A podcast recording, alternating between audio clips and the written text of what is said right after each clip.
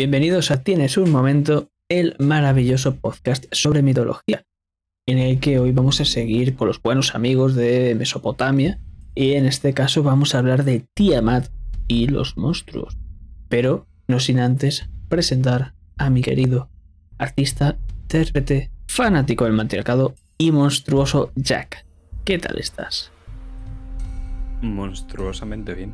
Hoy vamos a ver, vamos a ver qué hacemos. Vamos a ver si hablamos de Tiamat, que me parece una figura interesantísima en la mitología y origen de tantísimas cosas, y a ver si la logramos abordar en tan solo un momento, que va a ser todo un reto hoy, la verdad. Pero bueno, como siempre hilamos mejor que Aracne, yo creo que no habrá problema. Pues podemos empezar. Como siempre, bueno, oye, va a ser un tonto distinto, porque primero voy a explicar qué significa Tiamat, porque Ti significa vida, mientras ama, madre. Podemos ir viendo por dónde va a tirar Tiamat. Creación, vida, podéis haceros una idea. Es conocida Tiamat como Nammu, con dos M's. Es la diosa primordial del mar salado y también la encarnación monstruosa del caos. Como veremos en pinturas, dibujos, se va a representar tanto como una serpiente o un dragón con este carácter del mar que estaba hablando. Se va a unir a Apsu con P y Z o también llamado Apsu con P y S. Y este dios primordial también es el mar dulce y entre ellos dos van a engendrar a los primeros dioses. Pero antes hay un videojuego que se llama Apsu y es un simulador de buceo. Y bueno, no es una coincidencia que se llame así.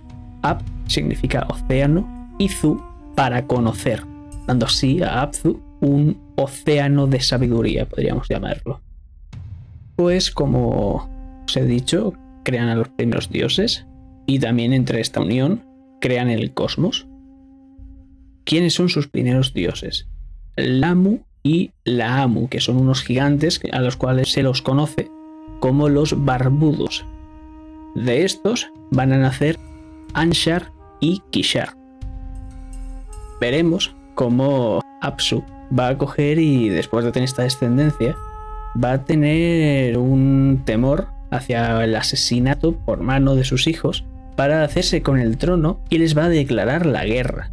Y claramente va a morir durante esta, que después hablaremos, pero esto ya nos puede ir sonando a otras mitologías. Tiamat, por otra parte, cuando matan a Apsu o Apsu, como más os guste, se va a enfurecer bastante y va a tomar esta forma del dragón marino y va a ir a por sus hijos, aunque antes va a entregar las tablillas del destino a un demonio, pero de Kingu hablaremos en su propio podcast. Entonces se va a vengar a Apsu. ¿Y qué pasa? Pues que Enki, que es el señor de la tierra y posteriormente conocido como Ea, al que se le encuentra en el Apsu, después de la muerte de este dios primordial, claro, pues va tanto él como los demás dioses van a dar su poder divino a su hijo, que es Marduk, el dios de la tormenta, y va a pelear contra Tiamat. Va a coger con un vendaval un gran y fuerte viento y va a abrirle la boca a Tiamat, permitiéndole así lanzar una flecha al estómago de esta diosa primordial. Y después veremos cómo Marduk partirá en dos el cuerpo de Tiamat y una parte será el cielo, otra la tierra, y de las lágrimas van a nacer tanto los ríos Tigris como el Éufrate. Pero después, más adelante, ya hablaremos también un poco más en profundidad de esta separación. También quiero deciros que Marduk, esto de coger y lo de los poderes que entre todos los dioses se lo pasan, esto los otacos de Dragon Ball se lo robaron. Esto está claro, esto está claro puedes decirlo claramente cuando Goku levanta las manos, dadme vuestra energía. Son unos flipados, no. Él tiene los otacos. Pero bueno, eh, vamos a seguir hablando de mitología, Jack. Porque hemos hablado sobre este dragón, sobre esta serpiente acuática. Y que tienes que hablar de la serpiente que tienes. Tengo un montón de distintas interpretaciones de la serpiente en distintas civilizaciones y mitologías y cómo esta, puede ser casualidad o puede que no, ha adoptado una concepción negativa en montones de estas mitologías, al menos en mitologías en las que vamos a tratar, ¿no? Porque, por ejemplo, en la mitología maya o azteca, creo que es el dios Quetzalcoatl, es la serpiente emplumada que no tiene ninguna connotación negativa, y los dragones chinos, que serían aquello que se asemeja a la serpiente en este lejano oriente, pues tampoco tiene una concepción negativa per se, pero sí que la van a tener aquellas culturas que provienen de la indoeuropea y también algunas semíticas. Y es que la serpiente está simbolizando, y en el caso de Tiamat está claro, las fuerzas telúricas, las fuerzas cetónicas, que se semejan, bueno, que se relacionan con el poder de la fertilidad, el poder de la tierra. Entonces la serpiente es un animal sagrado, garante de fecundidad, esa madre de todos los monstruos, que es la propia Tiamat y la madre de la vida también. Además, Tiamat, en su aspecto acuático, va a ser manifestación de aquellas tempestades que azotan el océano, es la parte de la naturaleza más terrible, podemos decir, no hay nada tan terrible como una tormenta en el mar, y también es una fuerza destructora, a la vez que dadora de vida, es una fuerza destructora porque va a actuar como venganza contra estos Anunnaki por la muerte de Apsu y bueno, también para que no le quiten el trono y tal. Entonces, la propia serpiente tiene este aspecto de la fertilidad, como ya hemos dicho, cetónico, celúrico, porque lo cetónico se va a relacionar con la muerte, Al fin y al cabo, los vegetales, la fuente y el símbolo de la vida, van a hundir sus raíces y extraer su alimento de las profundidades de la tierra. Y la serpiente, por tanto, también se va a asociar a esta fertilidad y a las propias profundidades de la tierra. Está claro, por ejemplo, en algunos primitivos mitos griegos que dicen que los héroes al morir se convierten en serpientes. Creo que hemos tratado alguno en el podcast en serpientes doradas. En la Eneida, el alma del padre de Eneas, al morir este, va a ser encarnada por una serpiente romana, y de hecho la serpiente es un animal que en Roma va a estar representado en el altar familiar junto a los dioses familiares como son los lares y los penates, pues tienen ahí a la serpiente que representa los espíritus de los difuntos familiares. Por tanto, tenemos esta concepción de la serpiente como un animal cetónico, telúrico, en ocasiones malvado, en ocasiones dador de la vida y por tanto, como la propia Tiamat era, madre de monstruos, ¿no? En la Biblia también se hace eh, referencia a la serpiente, Job hace referencia a ella en el 41.1 y en números podemos hallar una similitud con la serpiente de bronce que se menciona en el 21.8. Esta que tiene Moisés y que dice, bueno, no adoréis a ningún ídolo, pero este ídolo es importante porque tal. Luego posteriormente ya se dice que no se puede adorar ni siquiera a este ídolo, pero parece ser que eran dos serpientes que se entrecruzaban. Y ya hemos visto muchas veces el poder que tienen las serpientes, ¿no? Como limpiaban los oídos de Heracles y le concedían el don de la profecía, como eran un animal sagrado desde un punto de vista cetónico y telúrico, y sobre todo para aquellas sociedades cuyo fundamento de la legitimidad divina se hallaba en estos poderes de la naturaleza y de la vida. Y también en Hechos de los Apóstoles, ya en el Nuevo Testamento, el pisar la cabeza de la serpiente ya va a adoptar un significado distinto ya no va a ser únicamente ese Dios al que vamos a adorar porque es un Dios de la vida y de la fertilidad. Aquí ya, en Lucas, el pisar la serpiente simboliza la victoria del bien sobre el mal. Y esto podríamos pensar, ah, vale, la serpiente es un dios pagano, y aquí ya en el Nuevo Testamento, el dios cristiano se sobrepone al dios pagano, por eso se pisa esta serpiente. Bueno, pues es que tiene un significado mucho mayor, y los cristianos no son los únicos que van a demonizar a la serpiente. De hecho, esta propia serpiente sí que aparece en el Génesis. Los nórdicos van, o sea, la serpiente más importante de los nórdicos es el Nidog, que es este dragón, es un Borm, realmente. Nidog significa el que golpea con odio, y tiene una fuerte connotación negativa.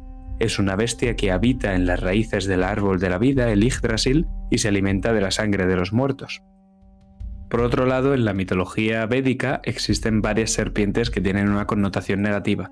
Por un lado está Vasuki, que vive en las regiones inferiores del universo, como en Nidog, vive en las raíces del Yggdrasil.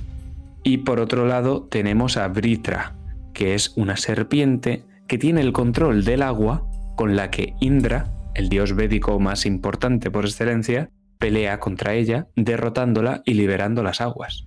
Y esta Britra es muy parecida a Tiamat. Realmente muy parecida. igual que la propia Tiamat se parece en cuanto a la liberación de las aguas, de la que hablaremos más tarde, al propio monstruo Tifón.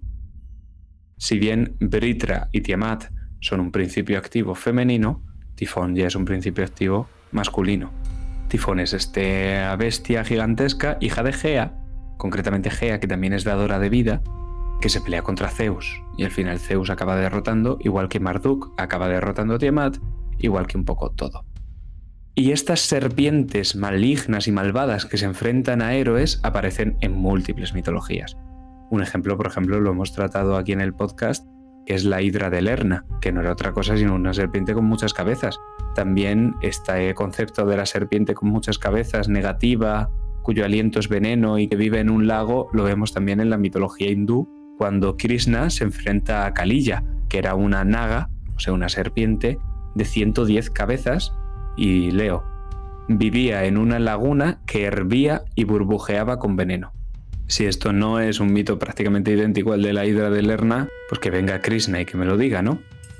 Y ya hablando de la mitología egipcia, en el podcast pasado hablábamos de Set, el dios del desierto, que no era una serpiente, pero sí que hablamos de la personificación del Isfet, o sea, del caos egipcio, que sí que es una serpiente, que es Apophis. Apophis es un Sebau. Los Sebau eran los demonios más peligrosos de los egipcios y todos ellos eran enemigos de Ra, el dios del sol.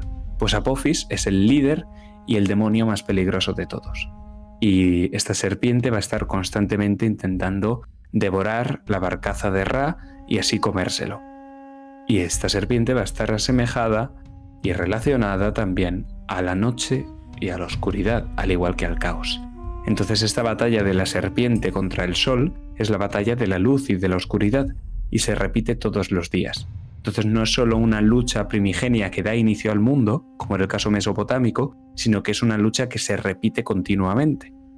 De hecho, los egipcios pensaban que cada vez que había un eclipse era porque Apophis iba ganando, a Ra, no porque el sol se había cubierto. Entonces salían a las calles con ollas, cantaban vítores, rezaban, todo para distraer a la serpiente y que el sol volviera a salir.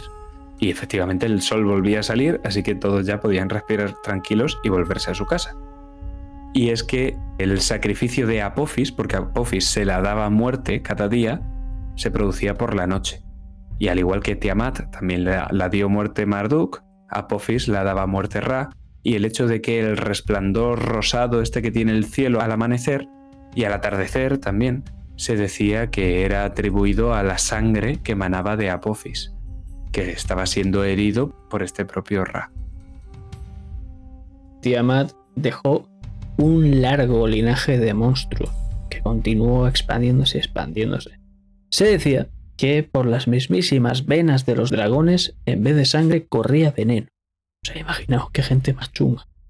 Y os voy a contar un poquito de estas monstruosidades, estos hijos monstruosos de Tiamat. Porque tenemos, por ejemplo, los Basmu.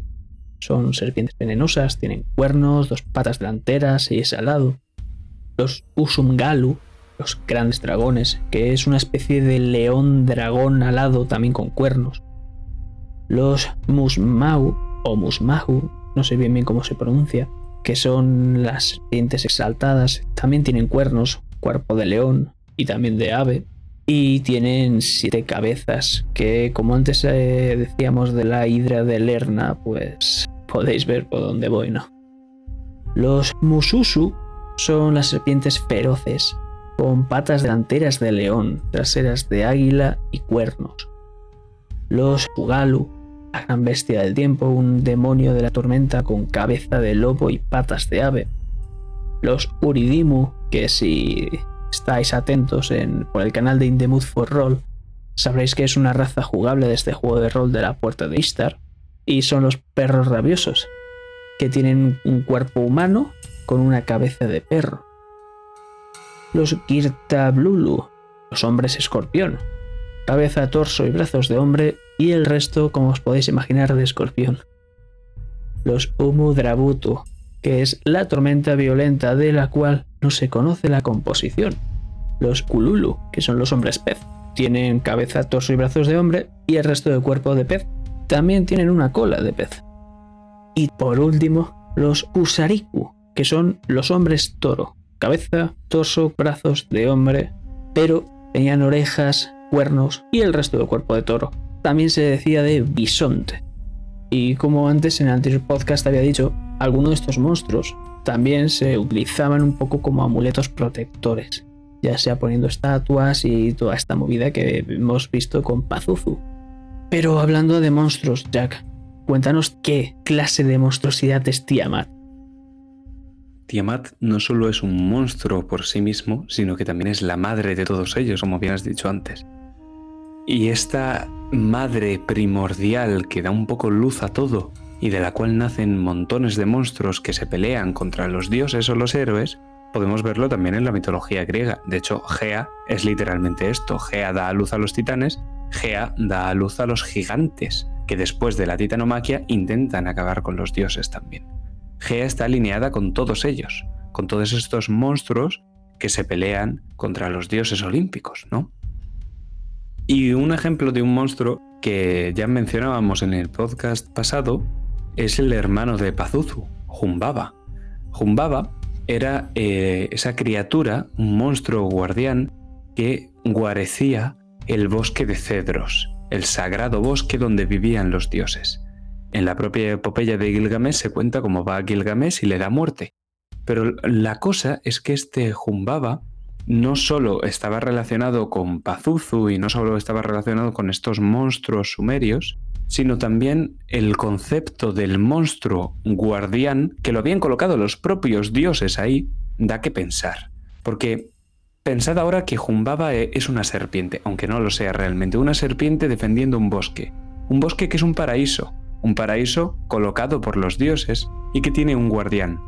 Es literalmente la serpiente del Edén. Pero no solo esto, el jardín de las Hespérides también tenía un guardián, que era Ladón, o Lotan, según la mitología ugarítica, Ladón según la mitología griega. Por eso no podía acudir Heracles, por miedo un poco a Ladón, que era una serpiente, por cierto, a recoger las manzanas, y por eso fue Atlas, si lo recordáis de creo que el segundo podcast que hicimos.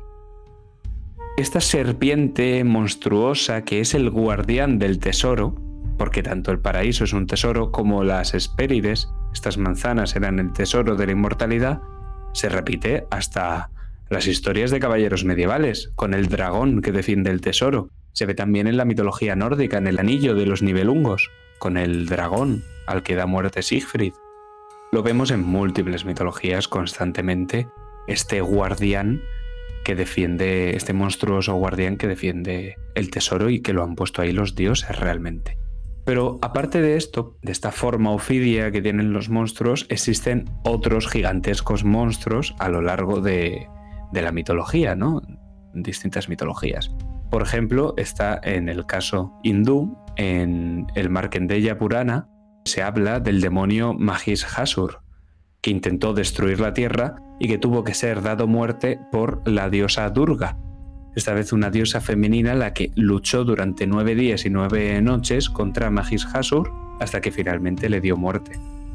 Y es que solo podía matarlo una mujer, porque este demonio resulta que era bastante asceta, o sea, le gustaba meditar y todo esto, entonces Brahma, que es el dios supremo védico, le dio una bendición de inmortalidad. Le dijo, ningún hombre podrá matarte, y por eso tuvo que venir Durga que por cierto, como has mencionado antes de Son Goku, es que todos los dioses tuvieron que darle la energía a Durga para que lo matara, tuvieron que darle su Shakti, todos los dioses, para que se pusiera mamadísima y pudiera derrotar al demonio finalmente, porque si no, no había forma, ¿no? Otras luchas primordiales, esta lucha es bastante antigua en la mitología védica. Hay otras luchas también, por ejemplo la del demonio Britra, este demonio serpiente, que es la primera personificación de el dragón, podemos conocerlo, ¿no? Al final el dragón es el título de este podcast. Tanto la serpiente como el demonio, Tiamat es la primera representación de ese dragón primigenio con el que existe una lucha al principio de los tiempos. Indra, en la mitología védica, también lleva a cabo esta lucha contra esta serpiente, ¿no? Y esto también existe en la mitología judio-cristiana y hablamos del Behemoth y del Leviatán, posteriormente van a ser identificados como Satanás o como figuras de Satanás, y en la Biblia van a ser sincretizados como tal, pero que hasta entonces son considerados enemigos de Dios. y Dios lucha contra ellos. Y creo que esto creo que se dice como en el libro de Job, pero no estoy del todo seguro. Y también hablando de esta madre que da a luz a toda una serie de monstruos, podemos hablar en la mitología nórdica de Ymir, que es un gigante del cual nacen todos los etones, los Jotun, estos gigantes de la escarcha, y todos estos vienen de él, al igual que los titanes también provienen de Gaia, pues todos los gigantes, gigantes nórdicos, los Jotun, provienen de Ymir.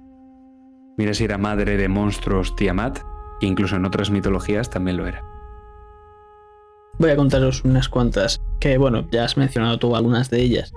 Podemos ver este, este Chaos Camp, que es la lucha contra el caos, en el que se daba muerte a un monstruo marino con forma de serpiente o dragón, y normalmente esto da un paso a una separación del cielo y la tierra, como ya hemos visto con Tiamat.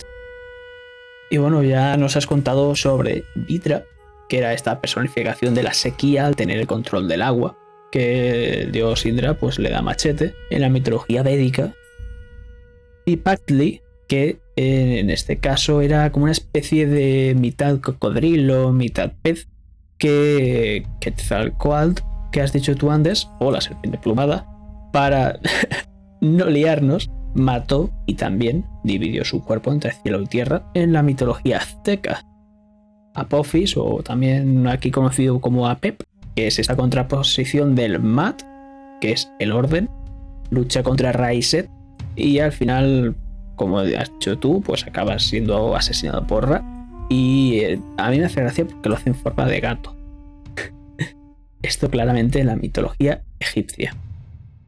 Tifón, que ya hablamos de ello, como venganza, pues se pelea contra Zeus, pero al final pierde. Y bueno, eso, esos dedos que tenía, que eran cabezas de dragón, tenían los muslos serpientes, podía abrasar con su mirada y también escupir lava y provocar huracanes y terremotos con sus alas. Esto claro en la mitología griega. Hablando de la nórdica, un claro ejemplo que todos creo que debéis conocer es el de Jormungander, que es esta serpiente que se muerde la cola y abraza el mundo de lo grande que es y que está destinada a matarse en el Ragnarok, la batalla esta del fin del mundo. Y va, como he dicho, a estar destinada a matarse con Thor, en la mitología nórdica. Thor con este martillo que tiene, el Mjolnir, y Jormungander con su aliento venenoso acaba con él. Como has dicho también sobre Lotan, que bueno, un sirviente del dios del agua llama, son asesinados tanto él como Lotan por el dios de la tormenta Hadad. Esto en mitología cananea, si no me equivoco. También está, por ejemplo, Iluyanka, que es asesinada por el dios del cielo y la tormenta Teshup, o también conocido como Tarhunz en las mitologías tanto urrita como hitita, respectivamente. Por último, lo que nos has dicho también de este Leviatán, que el propio Yahvé, el propio Dios, mata a este pedazo de monstruo marino. Retomando lo que estábamos hablando antes sobre Vitra, que retenía estas aguas, ¿qué puedes contar de la liberación de ellas? Decía Tales de Mileto que el agua es el principio de todas las cosas. Y este es uno de los primeros filósofos, luego está claro que el agua no es el principio de todas las cosas, pero ojo con lo importante que es el agua para la vida. No, al final sin agua no puede haber vida, ¿verdad? Pues aunque no lo decían con estas palabras, en la cosmogonía sumeria el mundo también venía del agua, de un mar primigenio que era caótico. También el mundo egipcio viene de este agua. Y el caos y el agua van a estar muy relacionados para muchas culturas de esta zona. En el Oriente Próximo esto es algo bastante común. Por ejemplo, en la Biblia hebrea Yahvé combate contra este mar o estos monstruos marinos. Marduk también combate contra el mar. O sea, siempre el opuesto, este caos, esta oscuridad, va a estar relacionado con el mar, que por cierto les da bastante miedo. Los persas no tenían tampoco una flota súper tal porque les daba mucho miedo el agua. Para ellos, el mar, el océano era una cosa diabólica. En la lucha contra Tiamat, que Marduk, que sea este héroe, dios, civilizador, un hombre, venza a Tiamat femenina, la naturaleza, el mar y un monstruo, implica la dominación de esta civilización sobre este caos, por tanto la imposición del orden, que también es la imposición de la Mat sobre el Isfet y la imposición de Ra sobre Apophis. Entonces esta lucha contra el agua se va a dar continuamente. Pero aún así, hemos hablado de que las aguas se liberan. ¿Cómo que se liberan? En este caso es que se están encerrando, ¿no? Y es que, por ejemplo, el dios Enki, una vez muerta Tiamat, se le va a conceder tanto el poder sobre los monstruos marinos como el cerrojo del mar. O sea, Enki toma, esta es la llave del mar, ten cuidado que no se vaya otra vez, el mar tiene que permanecer aquí encerrado, controlado por nosotros. Y Enki, por supuesto, acepta. Enki o Ea en sumerio, ¿no? Entonces, vale, el mar es malo, ¿no? ¿Eso significa que toda el agua es mala? No. Es mala el agua que no me puedo beber, o sea, el agua salada. El mar salado es la personificación de Tiamat, pero el agua dulce no lo es. El agua dulce puede ser controlada por nosotros. Apsu era el agua dulce, y ahora le han dado muerte, lo han sacrificado realmente. Tiamat, por supuesto, se pone furiosa como las tormentas en el mar, y al final a ella también hay que matarla. ¿Cómo se liberan estas aguas? Pues, por ejemplo, te has dejado un ejemplo, que es Kur. Kur era un ser monstruoso que ya hemos hablado en el inframundo en otros podcasts sobre este, hablando de Mesopotamia, vivía en el mar primordial y una de estas batallas primordiales, en lugar de Marduk contra Tiamat, dice que fueron Enki, el dios del mar, contra este Kur. Y es que Kur había raptado a Eresquigal y Enki va en su encuentro para recuperar a Eresquigal, luchan juntos, de hecho Enki le tira piedras al modo de tifón como le tiraba piedras a Zeus, y Enki lucha con su barca, al más puro estilo de Ra cuando va con su barca a enfrentarse a Apophis, luchan en el mar primordial y al final Kur es derrotado, de tal forma que Enki gana el poder sobre las aguas y por eso consigue su cerrojo y se convierte en este dios marítimo. Otra representación de esta lucha la hallamos en la gesta del dios Ninurta, donde se enfrenta en este caso a Asaj, que es el demonio de la enfermedad, que mora en los infiernos, y Ninurta, que es el hijo de Enlil, el dios de la guerra, mata a Asaj, que está provocando todo el caos de Sumer. Y entonces las aguas del... Se dice que el caos en Sumer se provoca cuando las aguas del mar primordial se precipitan contra la tierra. Es un diluvio, como el diluvio de Yahvé, que provoca en el Antiguo Testamento. Y también simboliza la crecida, porque dice que entonces el Tigris ya no tenía crecida y el agua que transcurre por el cauce ya ha dejado de ser buena, o sea, no es apta para beber. Es lo que hablabas antes de Britra con la sequía. O sea, esa agua es mala, el agua que no me puedo beber. Recordemos que el agua es el principio de la vida para ellos. Entonces Ninurta, la gesta de Ninurta contra el demonio de la enfermedad y de la sequía, es transformar el agua mala en el agua buena. Liberar este agua, por así decirlo. Entonces convertir el agua de la muerte en el agua de la vida. Y esto se va a hacer posteriormente. Con el asesinato de Britra por parte de Indra, también se produce la liberación de las aguas, que es un agua dulce, que es un agua buena. Cuando se mata a un baba por parte de Gilgamesh, en la montaña llueve a cántaros. O sea, están matando al dragón y liberando las aguas. El dragón de San Jorge estaba en una fuente. Y la putada del dragón de San Jorge era que los ciudadanos no podían ir a beber a la fuente porque se los comía el dragón. Entonces había que matarlo para hacer que el agua siguiera su cauce. En términos más de mitología, más cambelianos, podemos hablar de que el héroe hace que el ciclo siga corriendo. Y si este ciclo es el curso del agua, el curso del agua es interrumpido, por ejemplo, por un dique, pues el héroe es aquel que acude y rompe este dique para que el agua vuelva a fluir. El agua estancada, como el agua del pantano, como el agua del mar, o sea, el agua o directamente la sequía, el agua que es inservible ha de ser liberada por el héroe. ¿Y cómo libera el agua el héroe? Dando muerte a aquello que está estancando el agua o el ciclo. Tengo un artículo sobre esto en mi blog, latorremorada.blogspot.com, hablando de el origen, un análisis más bien del origen mitológico del rey.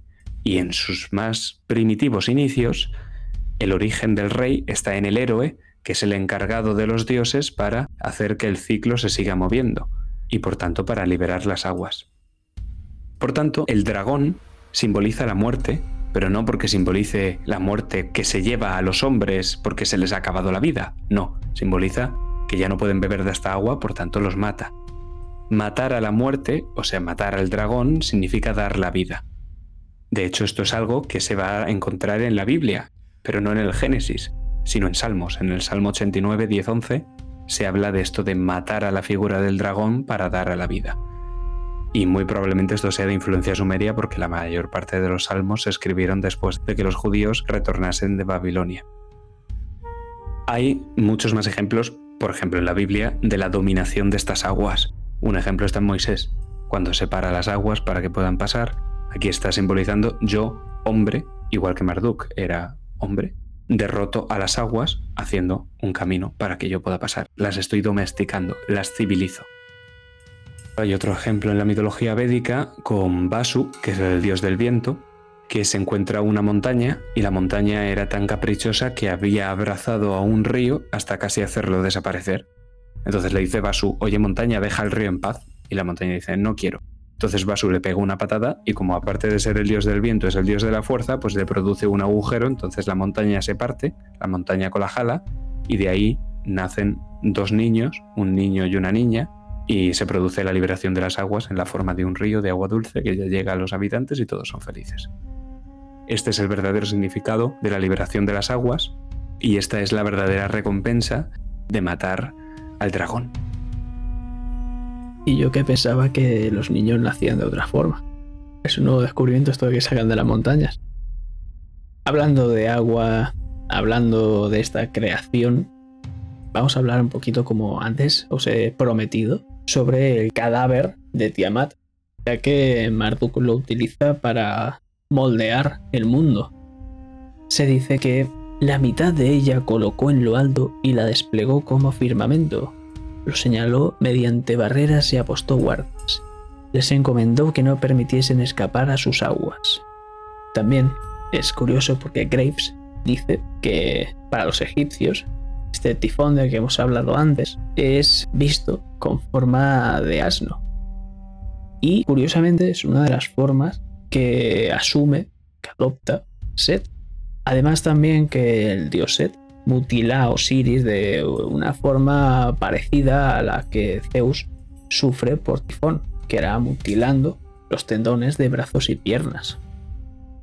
Algo muy importante también, que nos has hablado antes de Ymir, que Ymir es un sacrificio primigenio, es lo que va a dar la vida, lo, lo que vamos a hacer para crear el mundo y darle forma, como antes os he dicho. Y es que los hijos de Bor matan a Ymir y con su cuerpo es lo que hacen la tierra. Por ejemplo, con los huesos se construyen las montañas. Con sus dientes, sus muelas, sus huesos rotos, son las piedras y rocas. Y con la sangre se crean los mares y los lagos. Y, claro, colocaron el mar alrededor de la tierra. Por último, también, ¿qué hicieron con su cráneo?